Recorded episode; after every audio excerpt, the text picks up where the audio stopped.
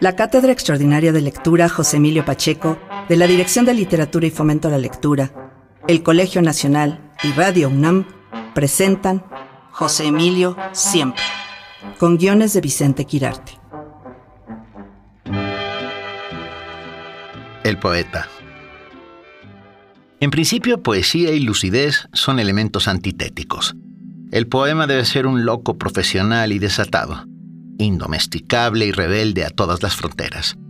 José Emilio lo sabía, pero también era consciente, otra vez Eliot, de que quien pretende añadir una línea más a todo lo dicho, escrito, recitado o publicado, debe ser consciente tanto de la tradición como del talento individual.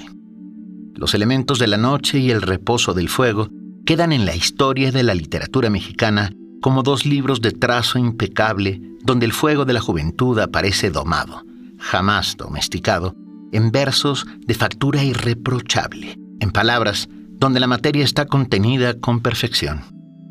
Ser poeta y ser inteligente es una de las dualidades más difíciles de sobrellevar. José Emilio nació con ambas alas, y si su obra tiene esa tensión esencial es porque su actividad primordial fue la poesía.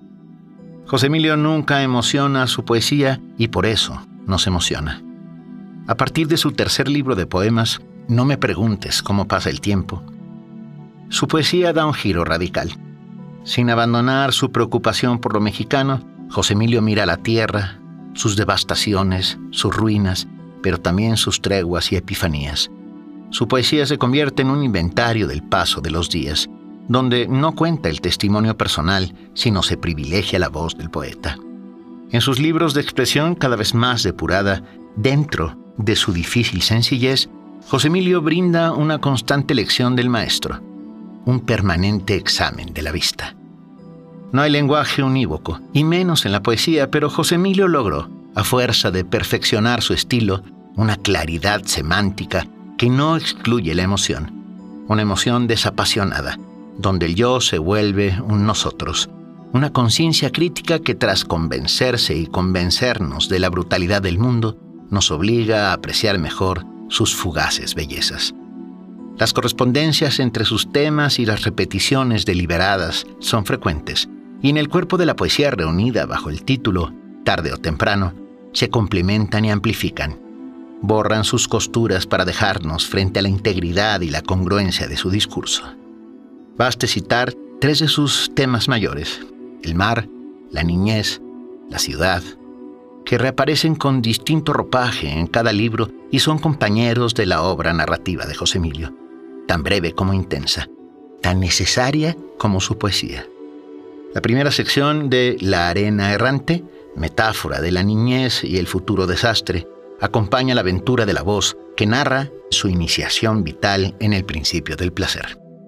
Su mérito integral es haber dado testimonio de las elevaciones y caídas de este mundo y sus inconscientes pasajeros. Nadie tan devastado como el poeta, nadie tan consciente de la inutilidad del lenguaje, pero también de la necesidad de continuar en un combate que a veces se antoja estéril, pero siempre heroico y necesario.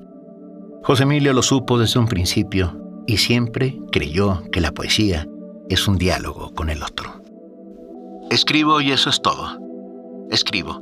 Doy la mitad del poema. Poesía no es signos negros en la página blanca. Llamo poesía a ese lugar del encuentro con la experiencia ajena. El lector hará o no el poema que tan solo es esbozado.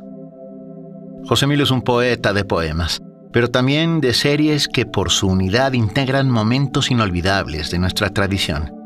Si la elegía del retorno es nuestro mejor poema sobre el terremoto de 1985, es porque en él la historia y la poesía se funden para construir un poema épico.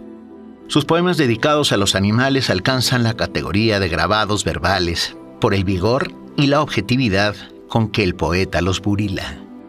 Una serie como Circo de Noche es memorable porque en cada poema José Emilio combina, sin que se noten, la rabia y la ternura, la compasión y la objetividad. Texto Vicente Quirarte. Voces Mariana Morales Guerra y Benito Taibo. Productora Ivonne Gallardo. Controles técnicos Francisco Chamorro. En colaboración con el Colegio Nacional. Dirección de Literatura y Fomento a la Lectura. Coordinación de Difusión Cultural, UNAM. Cátedra Extraordinaria de Lectura José Emilio Pacheco. Radio UNAM. Experiencia Sonora.